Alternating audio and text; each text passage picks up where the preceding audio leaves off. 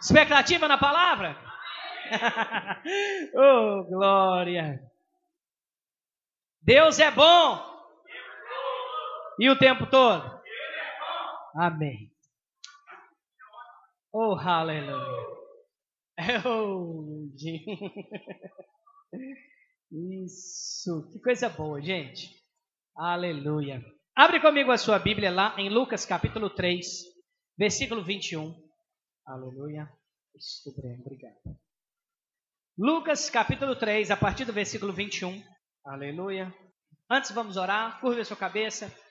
Pai, obrigado por essa noite tão preciosa. Nós te agradecemos e bendizemos o teu nome, porque o Senhor é santo, bondoso, majestoso e poderoso. Entregamos essa reunião em tuas mãos. Que a partir de agora, Senhor, nesse momento da palavra, que o Senhor possa fluir de forma poderosa através da minha vida, alcançando o povo com uma palavra que vai alcançar cada coração, vai produzir a cem por um. Pai, eu declaro em nome de Jesus bênçãos insondáveis nesta noite, cada um recebendo de forma extraordinária a sua maneira. Eu declaro, Pai, em nome de Jesus, eu me submeto ao espírito de conselhos, a palavra da profecia, para que eu flua, Pai, conforme não eu desejo mais que flua de forma sobrenatural, através do Espírito Santo, para alcançar o teu povo, em nome de Jesus. E a igreja diz: Aleluia. Aleluia. Lucas, capítulo 3, versículo 21. Versículo 21 e versículo 22. O tema da nossa mensagem para hoje é a oração, oração para mudar as circunstâncias. É, eu falei que nesse mês nós íamos falar sobre santificação nas quintas-feiras e aos domingos nós falaremos sobre princípios, é, sobre é, é, disciplinas espirituais. Há algum tempo nós estamos falando sobre esse assunto. Algumas pessoas podem dizer assim: ah, mas já falou tanto sobre esse assunto, mas você não está praticando ainda? Está praticando ou não está? Então você vai ter que ouvir quantas vezes for necessário. Aleluia! Eu lembro quando o nosso apóstolo Bud chegou ao Brasil e começou a falar de fé, e ele pregou a mesma mensagem mais de dois meses. E as pessoas começaram a falar: ah, Bud, muda a mensagem. O pessoal já ouviu. Muda a mensagem, pastor Bud, porque o pessoal está cansado de ouvir. Aí ele disse: Mas vocês já estão praticando? Se vocês não estão praticando, vocês precisam ouvir a mensagem de novo. Sabe, irmãos, mensagem não é igual hambúrguer que você pede um ao seu jeito, ao seu modo, e daqui a pouco você quer comer de novo, e aquilo não te traz saciedade, e você quer só da forma que você deseja. Irmãos, deixa eu te dizer uma coisa: a palavra de Deus ela precisa provocar transformação. Ela precisa provocar em nós mudança. A palavra não tem que encher a igreja, ela tem que provocar mudança naqueles que estão na igreja. Então, nós vamos falar sobre santificação. Quero olhar para você e identificar você mais santo. E biblicamente eu consigo fazer. É só fazer algumas perguntas para você, sem nem você saber que eu estou buscando isso. Como é que está a sua vida? Como é que está seu dia? Orou? Leu a Bíblia? Fez jejum? Está passando por tribulação? Como é que você está resolvendo suas tribulações? A gente consegue identificar, meu irmão. Eu não preciso nem te falar que eu consigo. Então é necessário. Santificação é necessário, disciplinas espirituais são necessárias. Amém? Amém, amém? Aleluia. Vamos participar comigo aí. Eu gosto, hein? Vai ser, vai ser bom essa noite. Aleluia. Então, a partir do versículo 21, diz assim: Ao ser, ao ser todo o povo batizado, isso aqui é Jesus eu vou ler trechos, não vou ter como ler os capítulos inteiros. Aí você pode praticar outra disciplina espiritual que é ler e meditar em casa. Amém? Anota os textos e medita nos capítulos. Então, Lucas capítulo 3, versículo 21 e 22. Ao ser todo o povo batizado, João Batista estava batizando no Jordão, o povo vinha ter com ele, e agora chegou Jesus para ser batizado. Aí o texto diz: ao ser todo o povo batizado, Jesus também foi batizado. E acontece que enquanto ele orava, o céu se abriu, o Espírito Santo desceu sobre ele em forma corpórea como pomba. E do céu veio uma voz que dizia: Você é o meu filho amado. Em você me agrado. Vocês estão lendo comigo, gente? Então vamos lá, vamos participar, amém? Em você eu me agrado. Então, ao Jesus, Jesus, enquanto ele orava, que o céu se abriu. Ou seja, Jesus foi batizado, saiu das águas e se pôs a orar. Porque, gente, o texto, alguns textos vão dizer que Jesus saiu e o céu se abriu. Por quê? Marcos, Mateus, Marcos, Lucas e João, eles falam do mesmo assunto, que são os feitos de Jesus, mas alguns têm detalhes que os outros não têm. Por isso é importante ler os quatro evangelhos. Mateus, discípulo de Jesus. João, discípulo de Jesus, andaram com Jesus, tiveram experiências do lado de Jesus. Marcos, apóstolo, Marcos, discípulo do apóstolo Paulo. O, o, ele participou da primeira viagem missionária, então a perspectiva dele é outra. Lucas participou das outras viagens missionárias. Lucas fez um apanhado como médico, tinha mais conhecimento, fez um apanhado mais detalhado dos evangelhos. Então nós temos detalhes em cada um deles que às vezes vão, vão, não vão ter em outros. Amém? Aleluia. Então, enquanto Jesus orava, que o céu se abriu. Aleluia. O céu se abriu e o Espírito desceu sobre ele. Amém. A Bíblia, e, e é interessante, irmãos, que esse texto, ele narra para nós, eu posso dizer isso com propriedade, porque a Bíblia fala que até os 30 anos Jesus não tinha feito nada. Quando o Espírito, quando Jesus é batizado pelas águas e o Espírito vem sobre ele, é que ele começa a fazer, colocar em prática o seu ministério. Aleluia. Mas como foi que o céu se abriu? Ele estava orando. Enquanto ele orava, que o céu se abriu. Às vezes nós queremos ter downloads espirituais, mas nós não estamos orando como Deus requer que nós estejamos.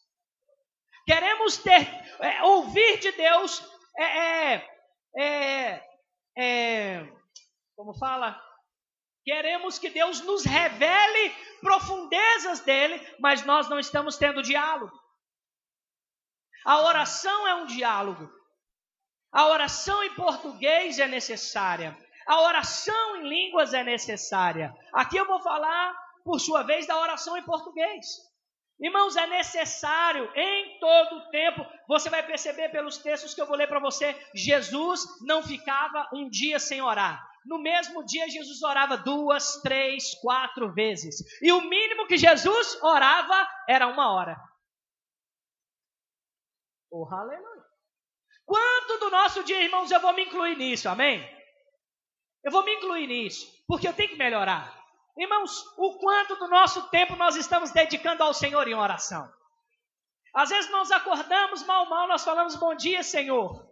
Obrigado pelo meu dia. Saímos nos, nos, nos deparamos com um dia diverso, cheio de coisas, cheio de circunstâncias, cheio de situações que eu poderia ter colocado diante de Deus resoluções espirituais antes que elas acontecessem. Aleluia. Eu poderia dizer na minha oração matinal, Pai, obrigado, porque o Senhor é bom. Obrigado, Pai, porque eu tenho certeza que eu sou guiado pelo Espírito Santo de Deus. O meu dia não vai ser como um dia comum. O meu dia vai ser repleto de direções espirituais. Eu não vou ser confundido. Eu vou ter, eu vou ter certeza que aquela voz que eu estou ouvindo é uma voz que vem do Espírito Santo de Deus. Eu vou alcançar tudo aquilo que o Senhor tem para a minha vida e o diabo não vai me pegar desprevenido, porque a minha consciência, a minha mente, o meu espírito está conectado contigo. Aleluia. Aleluia. Sabe, irmãos, que eu estou aprendendo em Deus é que precisamos orar sem cessar. Cheguei no meu trabalho, ora de novo, Pai, obrigado pelo meu trabalho. Obrigado, Pai, um dia eu estava conversando com o Itamar, eu falei, Itamar, começa a chegar na sua loja, Itamar, e começar a falar, pai, obrigado. Vai vir os melhores clientes, porque esse lugar é abençoado, esse lugar é de um homem de Deus, vão vir as melhores pessoas, nós vamos dobrar as nossas vendas, essas pessoas vão chegar aqui e vão sair daqui abençoadas por uma palavra de fé, por uma palavra de encorajamento, porque eu sei aquilo que eu represento em Deus, e porque eu sou um representante de Deus nesse lugar, eu vou prosperar ainda mais. Aleluia. Glória a Deus.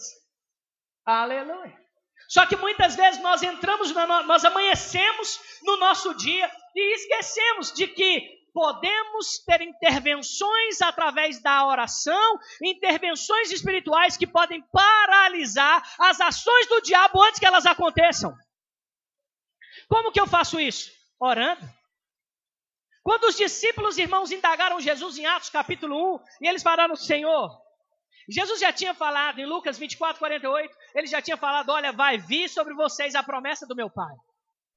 Mas em Atos 4, os discípulos estavam assim: Ei, Senhor, é agora, depois de ressurreto, o Senhor vai estabelecer o reino físico. Jesus, Jesus, em outras palavras, diz: Olha, o reino que eu vim estabelecer não é natural, mas um reino espiritual. E nesse reino espiritual, quem governa é vocês, através do que vocês falam, através do que vocês declaram, através do que vocês determinam. Uh! Porque o que ligardes na terra Oh, aleluia.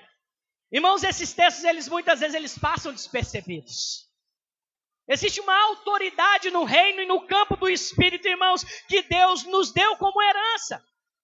Quando nós entregamos a nossa vida nas mãos do Senhor Jesus, o Espírito Santo vem morar dentro de mim, mas ele não vem morar dentro de mim apenas para me correr, dançar, pular e falar em línguas, ou orar para que alguém ressuscite, ou orar para que alguém seja curado. Ele veio para dentro de mim para que nós possamos ter uma comunhão plena com o Pai, direções claras e específicas. A minha oração, ela muda as circunstâncias. Aleluia. A minha oração paralisa o inferno. A sua oração tem poder de mudar, tem o poder de mudar as adversidades. Oh, aleluia. Aleluia. A Bíblia diz que Jesus, ao ascender, antes de ascender aos céus, ele orou. Ele disse: Pai, eu não sou desse mundo, como eles também não são. Assim como o Senhor me enviou, eu também vos envio. Eu não peço que o Senhor os tire do mundo, mas os livre do mal. Oh, aleluia. É possível, irmãos, estar conectado no mundo e ter uma vida tão poderosa no espiritual, a ponto de nós sermos livrados do mal. O diabo vai até se levantar, mas um crente que conhece a palavra, coloca o diabo de novo no lugar dele, debaixo dos seus pés. Porque muitas vezes o inimigo se levanta diante de pessoas que não têm conhecimento claro e específico daquilo que Deus já fez. Mas você não. Você é indesculpável, porque a palavra tem chegado. Essa palavra é o combustível para que você se erga em oração.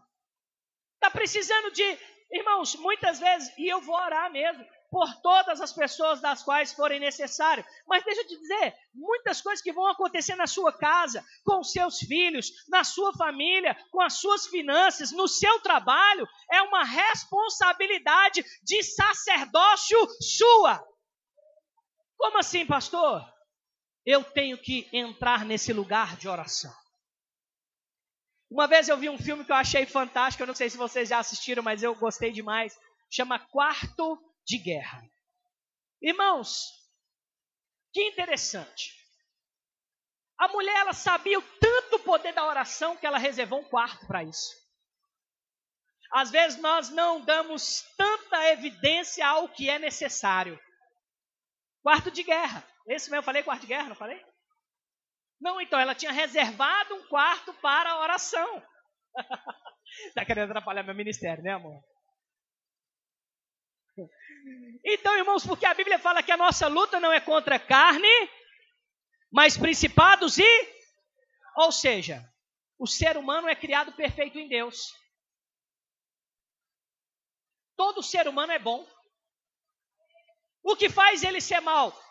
o poder das trevas que está operando por trás dele. E como é que eu venço o poder invisível das trevas se não é contra carne nem sangue? Na oração.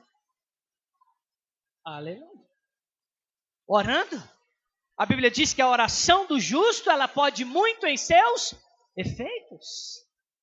Agora, muitas vezes o que o diabo quer é te dar tantos afazeres, tantas adversidades, que você não vai ter tempo de orar. Aleluia. Vai chegar desânimo, vai chegar preguiça, vai chegar correria. Eita, acordei, acordei muito em cima da hora de pegar o ônibus, não vai dar nem para, ó oh, Senhor, aleluia, glória a Deus, muito obrigado, Senhor, em nome de Jesus. Cheguei no serviço. É assim?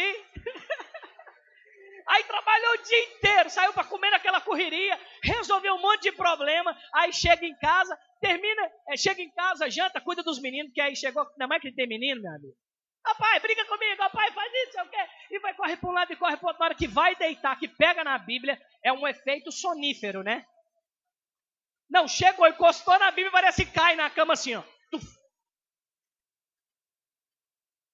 Não, se alguém que precisa de dormir, é só ler a Bíblia. Tem um testemunho interessante sobre isso. O rapaz, o Tiago Garcia contou pra gente, o rapaz foi para a clínica, né, de reabilitação e ele tinha problema com, com sono. Ele não dormia. O cara virava noites e noites e noites sem dormir. Ele falou, cara, ó, deixa eu te dizer, a Bíblia fala, tem um salmo na Bíblia, agora eu não, não lembro ele. Ele diz, olha, é, logo me deitarei e pegarei no sono. Eu não vou lembrar o salmo agora, mas é isso. Salmo capítulo 4, versículo o quê? 3. Então tá, então depois a gente lê. Vem, vê esse, vê aí, Samuca. Salmos 4, versículo 3. O pessoal sabe, é isso aí. Vamos ver se o povo tá bom de, bom de Bíblia. 104? Bom, não vou lembrar não, mas é esse para a gente ganhar tempo. Depois você vai lá na Bíblia e faz uma pesquisa, é isso aí? 4, 8, ó. É. O povo bom do Google. é Google ou é cabeça? ah, amém. Uhum. Em paz me deito e logo pego no. Porque só tu, Senhor, me faz repousar. E aí, esse, esse pastor amigo nosso falou: rapaz, então é o seguinte: se nada está te fazendo dormir, você vai ler esse salmo e vai dormir. e aí falou, o cara leu a Bíblia, começou a ler, começou a declarar e nada de dormir. Passou uns três dias, nada de dormir. Passou mais um dia, ele nada de dormir. O cara falou assim, Tiago, não está funcionando, Tiago. Não, então vou arrumar uns livros para você, mas continua declarando. Aí teve um belo dia que amanheceram lá, roubaram um monte de coisa na, na casa de recuperação. Levaram um monte de coisa. Aí uns internos, eu falou, Tiago, Ô, oh, pastor Tiago, levaram tudo. Ele falou assim: Rapaz, eu sei quem pode dizer para a gente quem levou, porque essa pessoa não está dormindo.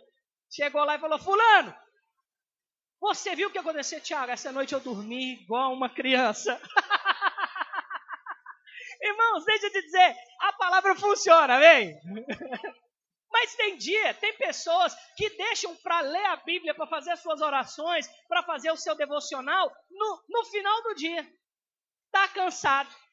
E aquela intervenção que poderia ter acontecido durante o dia, se foi. Porque você não usou essa ferramenta. Sabe, irmãos, Deus deseja operar por você e através de você. Deus quer mudar circunstâncias na terra. Deus quer mudar circunstâncias em famílias, Deus quer mudar circunstâncias em filhos, Deus quer mudar circunstâncias no trabalho, Deus quer te prosperar, te fazer avançar, te fazer crescer, fazer o seu negócio romper. Mas como isso vai acontecer? Eu preciso começar a construir todas as coisas da minha vida espiritual e natural em oração. Aleluia. E se você não sabe falar com Deus, Fala com Deus como se você estivesse falando com seu amigo. Amém? Porque às vezes a gente fala assim, ai meu Deus, vou orar o quê? Expõe para o Senhor, Pai. Estou precisando disso. O Senhor é bom. O Senhor é maravilhoso. O Senhor é fiel. O Senhor é justo. Comece a falar com Ele. Coisas que agrada a Ele, que louva a Ele. Depois fala da sua realidade, das situações que você precisa ser mudadas. Seu negócio, sua família. Irmãos, eu estou dando exemplos aqui aleatórios, mas porque eu quero abrir o seu leque, o seu campo de visão relacionado à oração. Deus não quer que você ore uma vez por dia. Deus não quer que você ore só 15 minutos. Deus quer você o tempo inteiro em espírito de oração.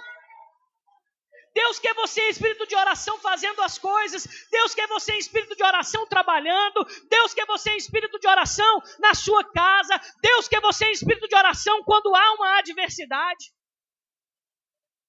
Aleluia. Aleluia. Aleluia. Aleluia. Sabe, irmãos, Deus é poderoso para mudar a circunstância. Só que nós precisamos ser pessoas fiéis na oração. E também não estou dizendo para você que vai ser fácil. Porque você vai ter que ir para o lugar de oração sem vontade de orar. Muitas vezes você não vai estar espiritual para isso, pelo contrário, você vai estar carnal.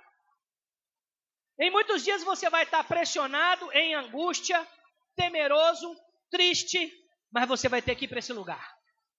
Porque é esse lugar que vai salvar a sua vida, é esse lugar que vai restaurar a sua família, é esse lugar que vai restaurar o seu casamento, é esse lugar que vai mudar a sua vida financeira. É esse lugar que vai tirar seus filhos da criminalidade, da droga, do relacionamento frustrado. Aleluia. Aleluia. Vamos lá em Mateus capítulo 4, versículo 1. Todos acharam? Diz assim: A seguir, Jesus foi levado pelo Espírito ao deserto para ser tentado pelo diabo. E depois de jejuar 40 dias e 40 noites, teve fome. Então o tentador aproximou dele e disse: Se é o filho de Deus, manda que essas pedras se transformem em pães. Então, você vai ver que existem três circunstâncias que são citadas. Mas a Bíblia diz que ele foi tentado durante 40 dias. Aqui só tem três. Mas ele foi tentado durante 40 dias. Irmãos, no lugar de oração, no lugar de consagração, no lugar do jejum, Jesus estava sendo tentado. E a Bíblia vai falar que ele resolve isso com textos bíblicos, com a palavra. E aí no versículo 11, depois que ele repreende o diabo e ele vence as tentações, a Bíblia diz: Com isso, o diabo deixou Jesus, e eis que vieram os anjos e o serviram. Oh, aleluia! Aleluia! Deixa eu dizer uma coisa para vocês, irmãos. Quando nós estamos em consagração, quando nós estamos vivendo uma vida de oração, certamente, após as circunstâncias, vai vir as bênçãos. Vai vir a bonança. Vai vir o suprimento necessário. Vai vir tudo aquilo que nós precisamos para o nosso suprimento. Vamos continuar o texto no versículo 12. Ao ouvir que João tinha sido preso, Jesus voltou para Galiléia e, deixando Nazaré, foi morar em Cafarnaum, situada à beira-mar, na região de Zebulon e Naftali. Isto aconteceu para que se cumprisse o que, o que tinha sido dito por meio do profeta Isaías, terra de Zebulon, terra de Naftali, caminho do mar, além do Jordão, Galiléia dos gentios. O povo que vivia em trevas viu grande luz. E aos que viviam na região, é, e, os, e aos que viviam na região e sombra da morte, resplandeceram-lhes a luz. Versículo 17. Daí em diante, Jesus começou a pregar e a dizer: Arrependam-se, porque está próximo o reino de Deus, ou o reino dos céus. Irmãos, Jesus ele sai dali, daquele lugar de oração, passando por todas as adversidades, as tentações, e ele inicia o seu chamado ministerial. Ele sai daí vai para outro lugar, para essa terra de Zebulon. Daqui a pouco, Jesus, ele sai à beira-mar e vai encontrar quatro dos seus doze discípulos, que ainda não eram discípulos. Jesus começa a fazer milagre. Agora, isso só foi possível porque Jesus foi para um lugar de consagração. Jesus foi para um lugar de oração. Jesus foi para um lugar que talvez muitos não tinham tanto hábito de estar, mas Jesus entendeu que o segredo para a resolução dos seus problemas, o segredo para o start do novo, o segredo para ah, liberações espirituais, o segredo para ter direções claras sobre decisões difíceis estavam baseados no tempo da intimidade da oração. Porque como que Jesus poderia chamar 12 homens, chamou os seus discípulos, mas separou 12 homens, se ele não tivesse sido guiado pelo Espírito Santo? Mas nós queremos tomar muitas decisões sem orar. E nós queremos fazer disso também religião. Nós falamos que vamos orar apenas para falar que é espiritual, mas você não espera a resposta da parte de Deus. Em quanto tempo você vai ficar em oração até você ouvir a resposta clara? Porque para ouvir a resposta clara precisa ter consagração muito antes de precisar. Porque, irmãos, quando você entra no lugar da oração, apenas porque você precisa, talvez aquela resposta você não vai conseguir diagnosticar da maneira correta. O seu crivo não vai estar tão afinado para você entender que aquilo veio de Deus. Porque a sua razão em, algumas, em alguns momentos vai falar. Irmãos, eu lembro quando nós íamos para Pedro Leopoldo, eu tinha uma palavra no meu espírito. Eu falei com Deus, Deus, eu quero que o Senhor confirme isso. Fale com a minha mulher, fale com o meu apóstolo. Mas quando a palavra veio ao meu coração, quando eu entendi que eu precisava mudar, eu precisei identificar que o Espírito estava falando de maneira tão clara, tão clara, que eu não podia errar. Eu não podia errar, irmãos. Eu poderia estragar toda a minha família. Aleluia. Mas, irmãos, eu posso dizer para vocês, eu sabia aquilo que Deus queria fazer nessa cidade. E ao longo do processo, Deus foi descortinando. Como? Através de oração. Aleluia. Paulo fala, irmãos, que teve revelações extraordinárias. Revelações que ele nem pôde contar todas elas. E como é que vieram essas revelações? Através de oração. Queremos ter revelação, queremos ter uma vida com Deus e muitas vezes estamos fugindo do lugar da consagração. Como que eu fujo? Não indo. Como eu disse para vocês, honra é não fazer. E fazer depende de atitude. Porque Deus reconhece a nossa honra quando nós temos uma atitude condizente ao que Ele disse. Não é pelo muito falar. Ah, eu não oro, porque algumas pessoas pegaram um texto, se eu não me engano, do Smith Wigglesworth, que fala assim, ó, eu não oro 30 minutos, mas eu não fico sem orar. Como é que é? Eu não oro 5 minutos, mas eu não fico 30 minutos sem orar. É isso mesmo? Eu esqueci. Eu não oro 30 minutos, mas eu não fico 5 minutos sem orar. Ótimo, mas muitas pessoas pegaram essa frase para ter uma vida infeliz no, no, no lugar da oração. Por quê? Fala que ora, mas não ora. Às vezes dá uma balbuciada durante o dia e não tem um tempo com Deus de qualidade. Irmãos, durante muito tempo eu preguei falando, olha, não tem que ser muito tempo, mas hoje eu, eu mudo o meu discurso, eu digo para você, se você não tem muito tempo com Deus, você vai ter dificuldade para resolver situações difíceis. O evangelho vai ficando mais estreito, meu irmão. O evangelho não é para qualquer um, não. Não é para todos, amém? Não pode, deixa eu mudar o meu diálogo. É para todos. Mas a gente tem que aprender que o negócio é estreito. E a gente precisa identificar isso. Ou eu ando de acordo com o evangelho, ou eu não ando de acordo com o evangelho. E oração faz parte desse negócio, meu irmão. Aleluia. Aleluia. Esses momentos, irmãos, momento de culto, momento de púlpito, é o melhor lugar para você aprender, é o melhor lugar para você ser corrigido, é o melhor lugar para você ser lapidado. Não espere muitas vezes você ter um gabinete porque tem áreas deficientes. Eu costumo dizer que quem precisa de muito gabinete é porque não frequenta os cultos. Porque no culto você é aqui, ó, é ensinado e você é corrigido. A maioria das pessoas que precisam de gabinete é porque não congrega, não ouve essa palavra. E porque não ouve, não coloca em prática. Deixa eu te dizer, irmãos, vai para o seu ambiente de oração, começa a ter sede dessa coisa, começa a ter sede de buscar a Deus, começa a ter sede. Às vezes a gente vai para aquelas conferências em Belo Horizonte, você fica lá três, quatro dias imerso. Irmãos, eu vou falar para vocês, quantas vezes eu saí de lá e a primeira coisa que eu chegava era ir para o quarto, eu quero continuar um pouquinho mais. Aleluia! Esse desejo que clama dentro de nós para acessar o espiritual. Ezequiel, quando teve aquela visão e ouviu a voz dizendo: Entra. A voz dizia: Entra. E fazia uma medida de 500 côvados. Mas entrar era uma atitude dele. Deixa eu te dizer, irmãos, entrar em oração não é mais com Deus. É conosco. É comigo e é com você. Sabe, Deus não quer só cinco minutos. Deus não quer só a oração do almoço. Sabe qual é a oração do almoço, né? Pai, eu te dou graças.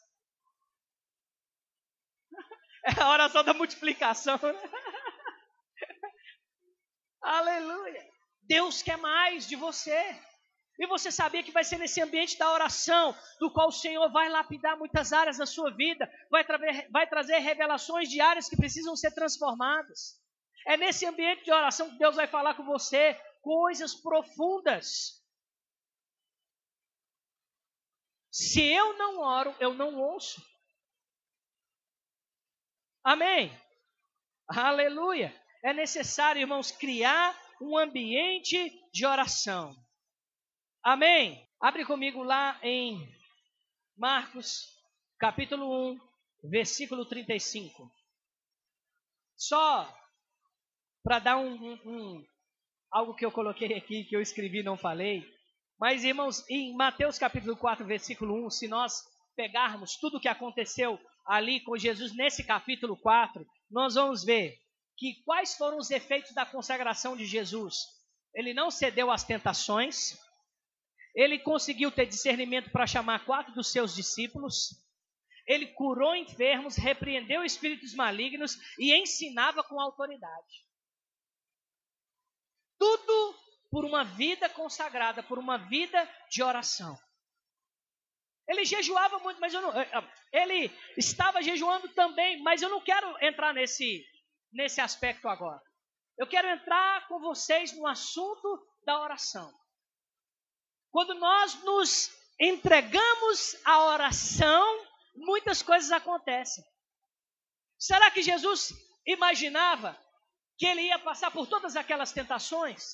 Será que Jesus imaginava que tinha quatro, talvez, dos seus melhores discípulos pescando e que a partir dali surgiam quatro dos seus melhores? Será que Jesus sabia dos espíritos malignos, das curas incríveis? Deixa eu te dizer uma coisa, irmãos. Antes de ser batizado no Espírito, ele não tinha nada disso. Mas através da ajuda do Espírito Santo, da consagração, da busca constante, Jesus ele teve discernimento suficiente para resolver todas essas áreas. Amém? Aleluia. Marcos capítulo 1, versículo 35, deixa eu abrir aqui também. Aleluia. Você está empolgado comigo com essa mensagem? Irmãos, eu posso dizer uma coisa para vocês: vai mudar a sua vida. Amém? tem mudado a mim vai mudar a sua, porque às vezes a gente acha que só a oração do pastor que tem poder. E não é. A sua oração é poderosíssima. E quando nós, irmãos, o que é oração?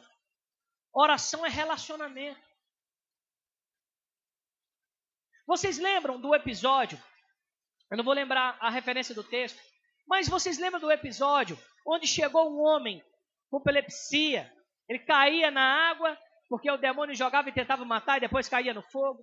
E a Bíblia diz que o pai que pegou aquele menino levou até Jesus disse: Os seus discípulos não pôde curar o meu filho. Jesus diz: Homens de pouca fé. Esse, essa casta de demônios só sai com jejum e oração. E esse texto foi dúvida para muitas pessoas. Então quer dizer que só sai com jejum e oração determinadas castas de, de demônios, espíritos? Não, irmãos. A grande questão é jejum é consagração. Oração, relacionamento. Quem não tem vida de consagração e não tem relacionamento, não tem capacidade nem autoridade de repreender um espírito maligno. Por quê? Deixa eu dizer uma outra coisa. Fecha a porta um pouquinho, Zé, por favor, por causa do barulho. Obrigado, Gi. Porque, irmãos, deixa eu te dizer uma coisa. Se não tiver uma vida consagrada a Deus, vão ter áreas que vai ser difícil mesmo. Você não vai ter clareza. E espíritos malignos vão pintar e bordar, porque não tem autoridade. Eu lembro, irmãos, quando alguns jovens, um culto de jovens lá em Campina Grande, o rapaz ficou endemoniado. E os jovens tentando repreender aquele demônio, e nada, e nada, ligaram para o pastor Bud. Pastor, menina que endemoniou. O espírito não quer sair, não. Nós vamos levar ele aí. o pastor Bud falou: pode trazer. Na hora que levaram o homem lá, o rapaz lá, o jovem, na hora que o jovem chegou na casa do pastor Bud, que viu o pastor Bud, falou: o espírito disse: eu vou ter que sair, né? Aí ele disse: vai ter que sair. Irmãos, deixa eu dizer uma coisa para vocês. Eu vou dizer, felizmente, infelizmente, mas felizmente, os espíritos sabem quem tem uma vida de consagração e quem não tem. E eles não vão se render àqueles que brincam de ser crente. Eles não vão se render àqueles que não entendem o princípio da oração. Eles não vão se render àqueles que não têm uma vida de consagração. Porque diante das pessoas, veja bem, diante da igreja, é fácil, irmãos, parecer ser crente. Porque a gente vem arrumadinho, bota um terno e uma gravata, bota uma Bíblia bem grande debaixo do braço. E é fácil. Chega aqui da paz do Senhor, ora, grita, canta, cai no chão, tá fácil. E no oculto? O texto de um livro do irmão Reiga, se eu não me engano. É, quem é você quando ninguém está te olhando?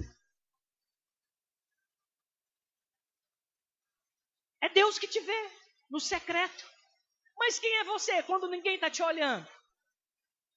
Quais são as suas atitudes? Como é que está a sua vida espiritual? Como é que estão tá as suas decisões?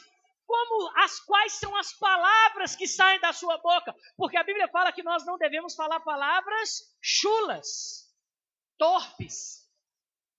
E tem muito crente que fala palavrão. Então quem é você quando ninguém está te vendo? Você tem uma vida consagrada, você tem uma vida entregue. Foi por isso que Jesus falou: esse demônio não sai por causa de jejum e oração. Não tem consagração e não tem relacionamento, vai sair como? Porque determinadas áreas da minha vida não muda por causa de consagração e por causa de relacionamento. O dia que você tiver consagração e relacionamento, você vai ver a sua vida avançar velozmente. Aleluia. Aleluia. Marcos capítulo 1, versículo 35. Versículo. A partir do 35. Tendo se levantado de madrugada. Quantas vezes, irmãos, a gente acorda? Eu não sei vocês, mas eu acordo demais de madrugada.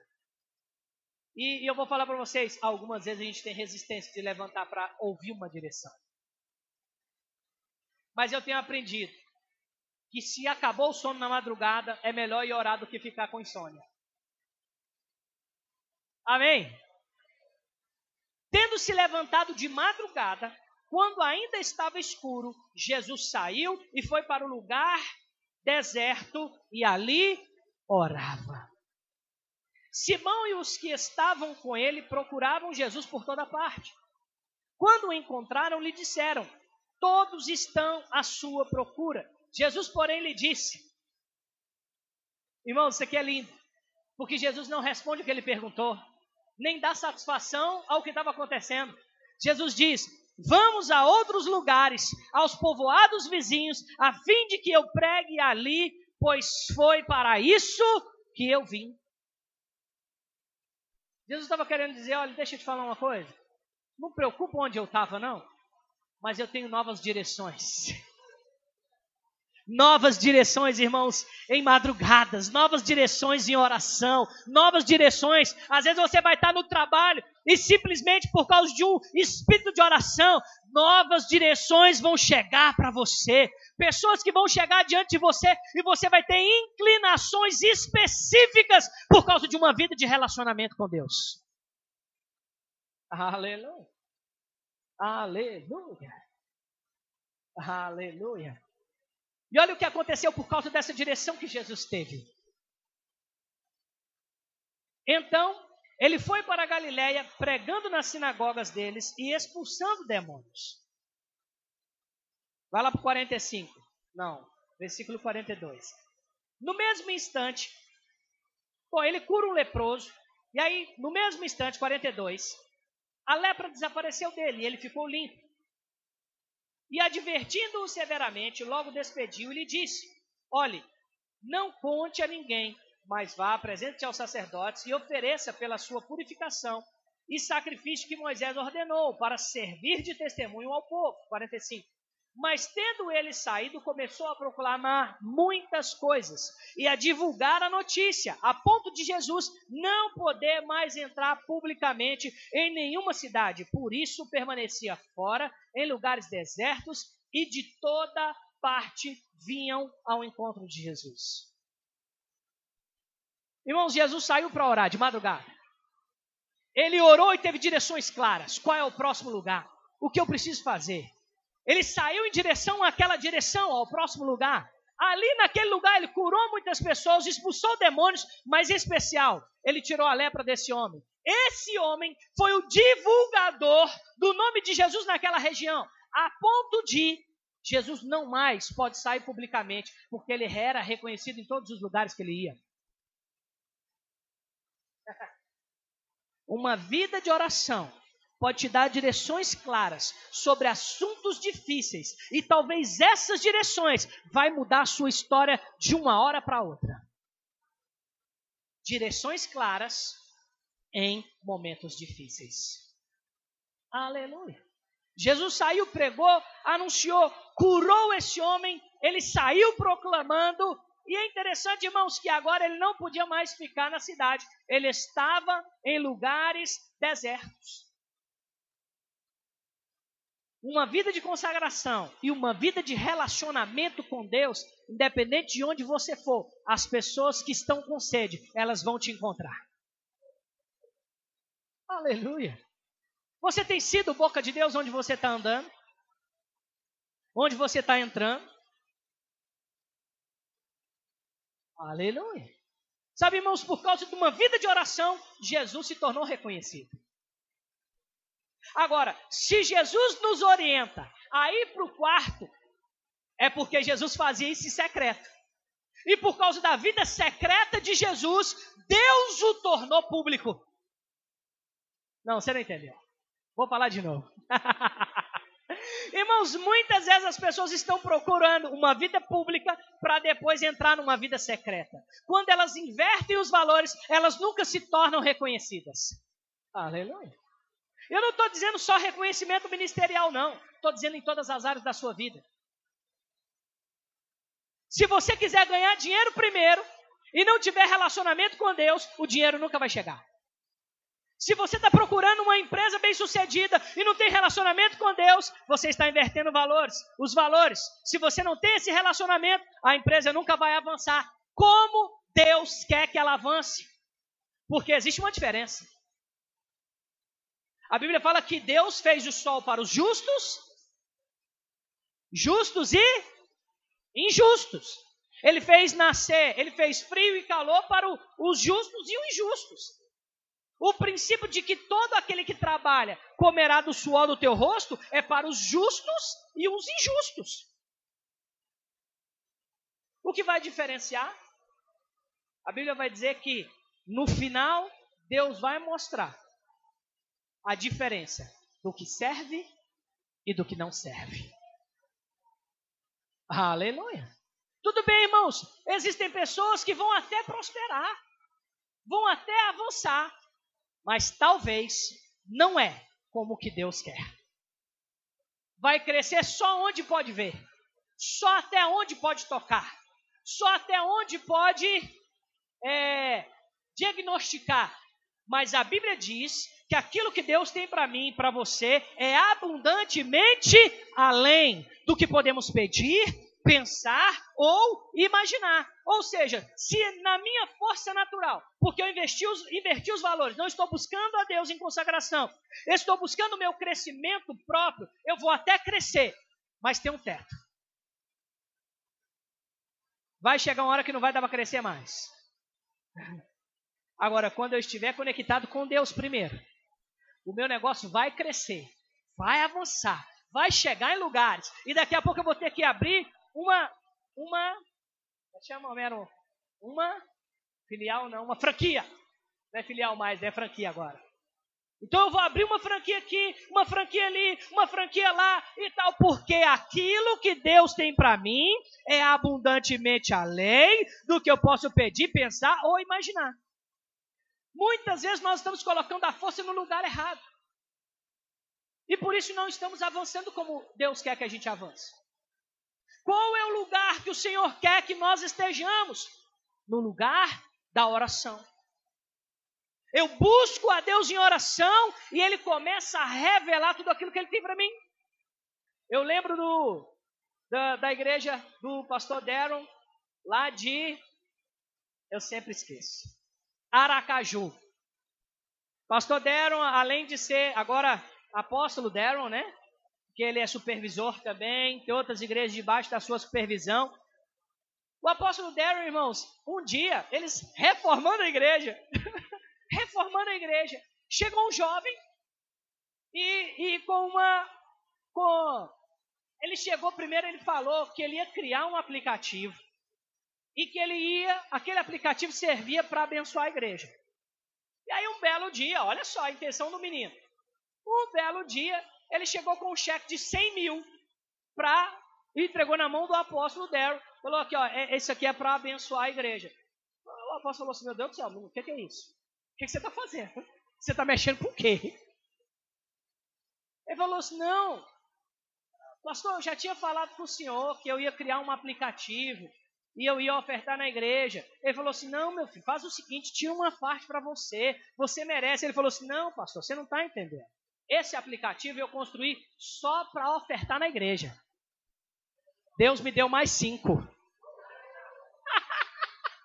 Deixa eu te dizer, irmãos, Deus quer startar projetos dentro de você. Deus quer te levar de um lugar daqueles que não são, transformar para como aqueles que são. Porque Deus faz isso mesmo, ele pega pessoas que não têm característica de alguma coisa e ele transforma nas pessoas mais importantes daquele lugar.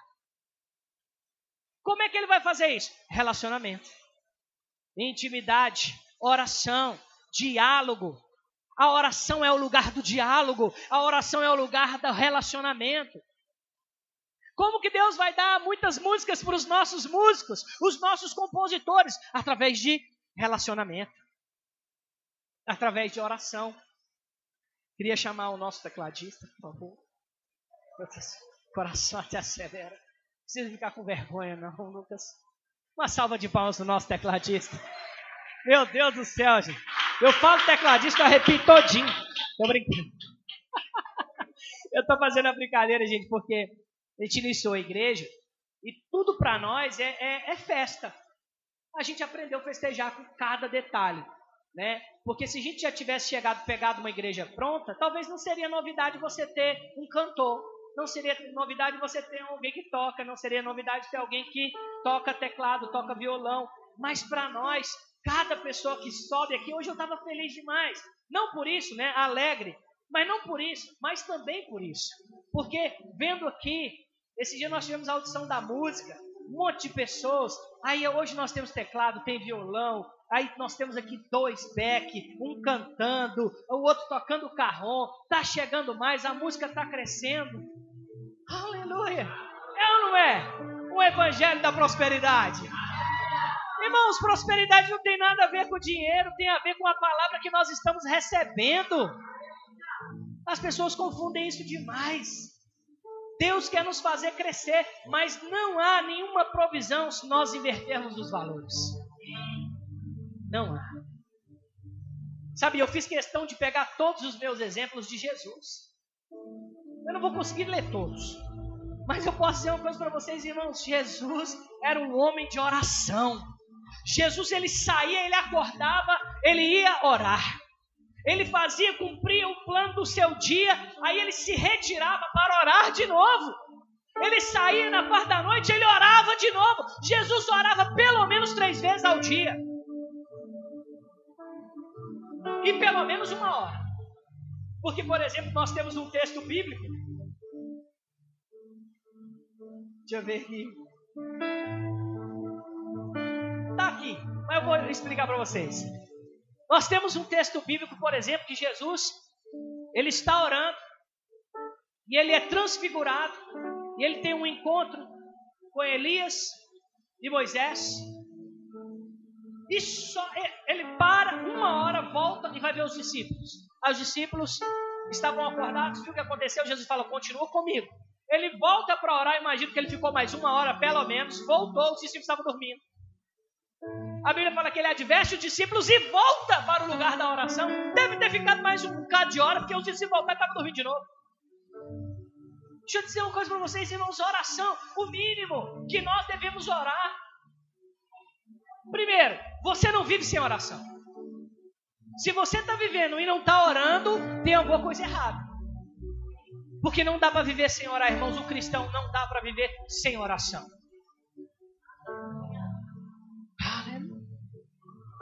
Quer mudar o seu relacionamento? Começa a orar. Quer transformar a vida dos seus filhos? Começa a orar. Quer mudar os negócios, os resultados da sua empresa? Comece a orar. Quer ter uma equipe sobrenatural lá na sua empresa? Comece a orar pela sua equipe chegando. Comece a falar com Deus: Deus, eu quero os melhores. Eu quero homens com coração sedento para servir, para honrar, para fazer. Senhor, eu quero os melhores parceiros. Senhor, eu quero os melhores resultados.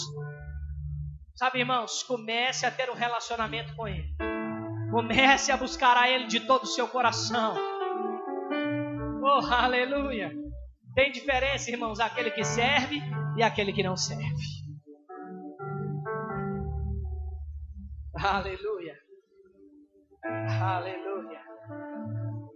Lucas capítulo 6, versículo 12 e 13 diz assim: Naqueles dias Jesus se retirou para o monte a fim de orar e passou a noite orando a Deus. E quando amanheceu, chamou a si seus doze discípulos, chamou a si seus discípulos e escolheu doze entre eles, os quais deu também o nome de apóstolos. Sabe que alguns textos são do mesmo momento, mas com detalhes detalhes. A Bíblia diz: Jesus passou a noite inteira orando. Qual era o propósito, possivelmente, das suas, das suas orações? Seus discípulos, corações sedentos. Sabe por que, que Jesus chamou homens loucos, insensatos, cobradores de impostos, perseguidores, é, ladrões, homens turrões, iletrados? Porque Jesus, naquela noite de oração, possivelmente orou: Pai, me dê aquele com o coração disposto a obedecer. Então, quando Jesus chamou aqueles doze, Ele não chamou por causa da aparência, Ele não chamou por causa que eles faziam, Ele não chamou porque se eles tinham ou não influência, Ele chamou porque sabia que eles tinham um coração alinhado para o propósito e a execução desse propósito. Às vezes nós queremos fazer parcerias, entrar em relacionamentos, buscar crescimento, fazer network e tantas outras coisas, mas nós estamos buscando talvez pessoas que não têm o coração alinhado.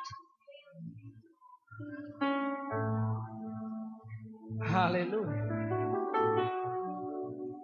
O sucesso na vida cristã, em comunhão com Deus, não acontece por acaso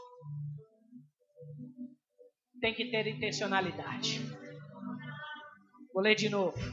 O sucesso na vida cristã, em comunhão com Deus, não acontece por acaso.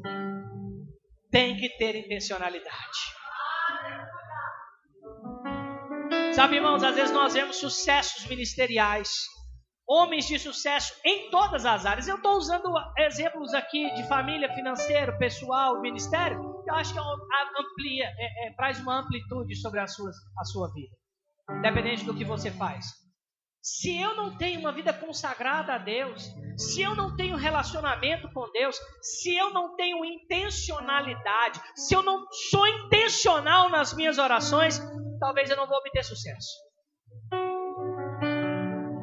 Porque eu não tenho comunhão, eu não tenho relacionamento, eu não estou orando como convém.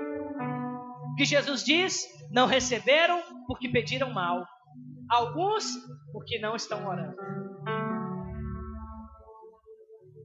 Deus e que estabeleceu, irmãos, a oração.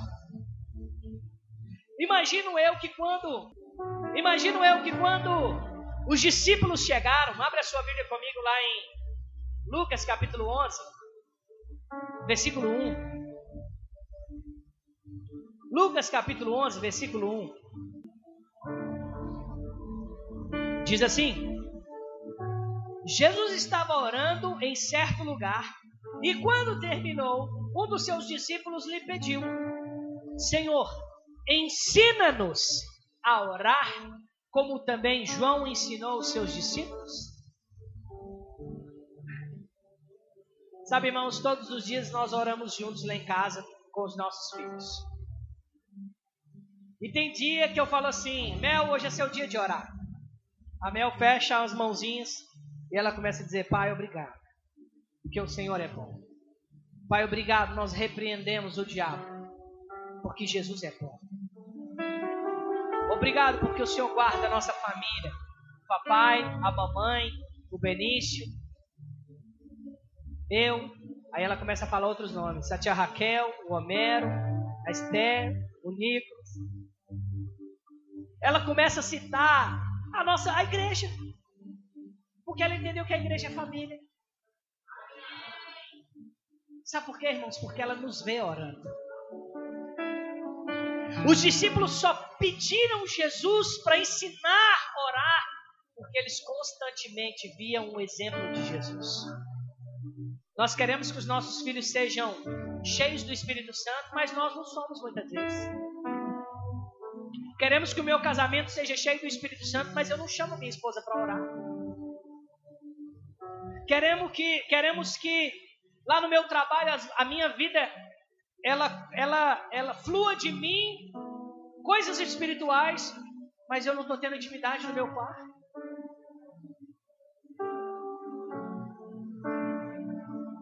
Eu quero que os meus filhos sejam saudáveis, mas eu não estou orando pela saúde deles. Eu quero ter finanças abençoadas, mas eu não estou tendo tempo de qualidade para falar para Deus sobre as minhas finanças. Na verdade, talvez eu não estou nem honrando Ele, por isso que eu não estou pedindo nem falando. Porque você só fala e só pede coisas que você tem confiança. Aquilo que você tem dúvida não ora. Então talvez muita gente não ora sobre as suas finanças porque não é fiel. E aí ele ensina os discípulos a orar. Então Jesus disse: Quando vocês orarem, digam, Pai, Pai, santificado seja o teu nome, venha o teu reino. O pão nosso de cada dia nos dai diariamente Perdoa-nos os nossos pecados, pois também nós perdoamos a todo aquele que nos deve, e não nos deixes cair em tentação. Jesus ensinou de uma forma simples. Se você for observar, Jesus ele começa dizendo, ele começa fazendo uma oração de glória, glorificando o nome do Senhor. Ele fala: Pai, santo é o seu nome porque você é santo, você é glorioso, você é majestoso, o Senhor é bondoso, o Senhor é grande entre as nações, o seu nome é exaltado, está acima de todo plano de governo, está acima de todo principado, porque o Senhor é grande, o Senhor é poderoso. Ele começa exaltando, fazendo uma oração de glorificação.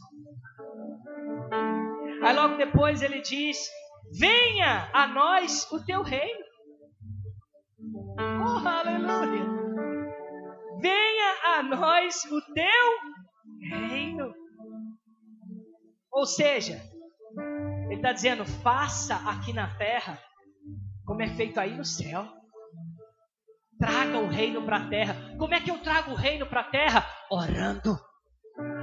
Como é que eu trago os princípios do reino para a terra? Orando. Como é que eu trago paz que excede o entendimento para a terra? Orando. Como é que eu mudo a circunstância no meu trabalho? Orando.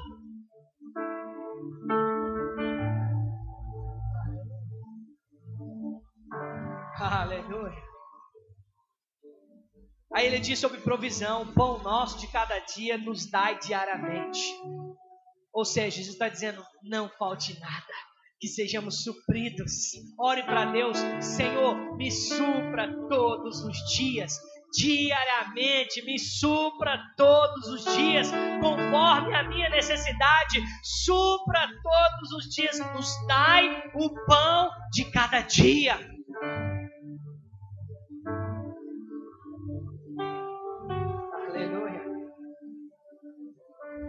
Ele diz: perdoa-nos os nossos pecados. Sabe, irmãos, nós não devemos ser orgulhosos. Sabemos que o ato de Jesus naquela cruz me transportou para um lugar onde não podia estar. Eu sou justo, justificado pelo sangue de Cristo. Não preciso me denominar mais como pecador, mas o pecado está à porta. Ele nos assedia. E muitas vezes você cai em pecado. E o que você precisa fazer? entrar no seu quarto, orar e se arrepender.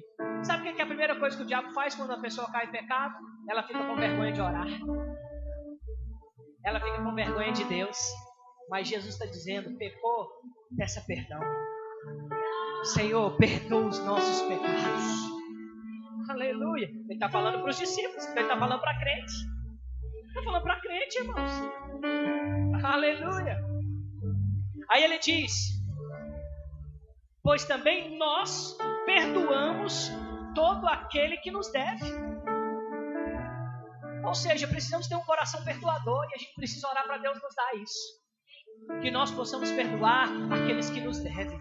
Que nós possamos perdoar aquelas pessoas que nos magoaram. Que nós possamos perdoar aquelas pessoas que eu não gosto. Jesus diz: amar o seu amigo é o que as pessoas estão dizendo aí fora. Amar todo mundo ama. Até o, o, a pessoa que não tem Deus ama o seu amigo. Eu quero ver vocês amarem os seus inimigos. Eu quero ver vocês orarem por aqueles que estão te perseguindo. Aleluia. Evangelho é renúncia. Evangelho é entrega. Evangelho é renúncia, é entrega. Evangelho é morte. Evangelho é morrer para si mesmo, para satisfazer a vontade de Deus, para satisfazer não a vontade dos homens. Eu não tenho que estar aqui me prostrar no chão porque alguém está me vendo, irmãos. Eu tenho que me prostrar em oração, mesmo que eu não proste na igreja. Eu tenho que me prostrar. É uma questão de sobrevivência.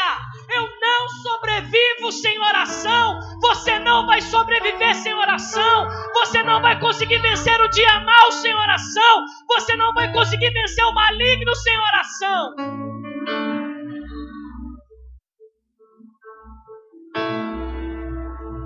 É sobrevivência, irmãos. Só que eu não posso fazer isso por você. Queria chamar o restante do pessoal da música.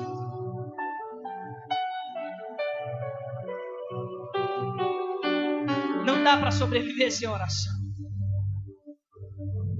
E no final da oração que Jesus ensina para os seus discípulos, ele diz: Não nos deixe cair em tentação. O que isso quer dizer que a tentação vem? O que isso quer dizer que a tentação está às portas? Mas a tentação não é o pecado. O pecado é você consumar a tentação. A tentação não é pecado. Ela vai vir.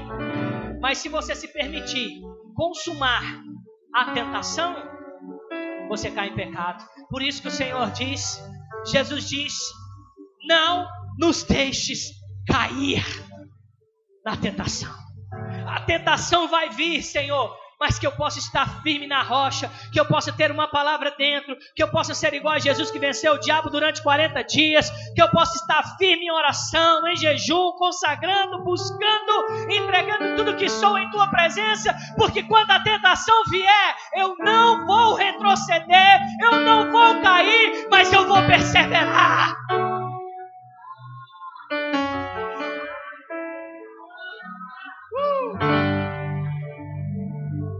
Estamos próximos das chuvas dos últimos dias, irmãos. Deus não quer você cair em tentação. Você pode ficar de pé no seu lugar.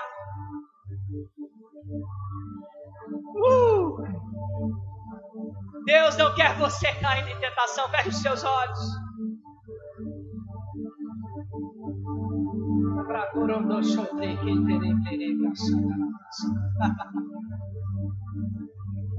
Sabe, irmãos, o Jesus, ele ensina os discípulos a orar como convém.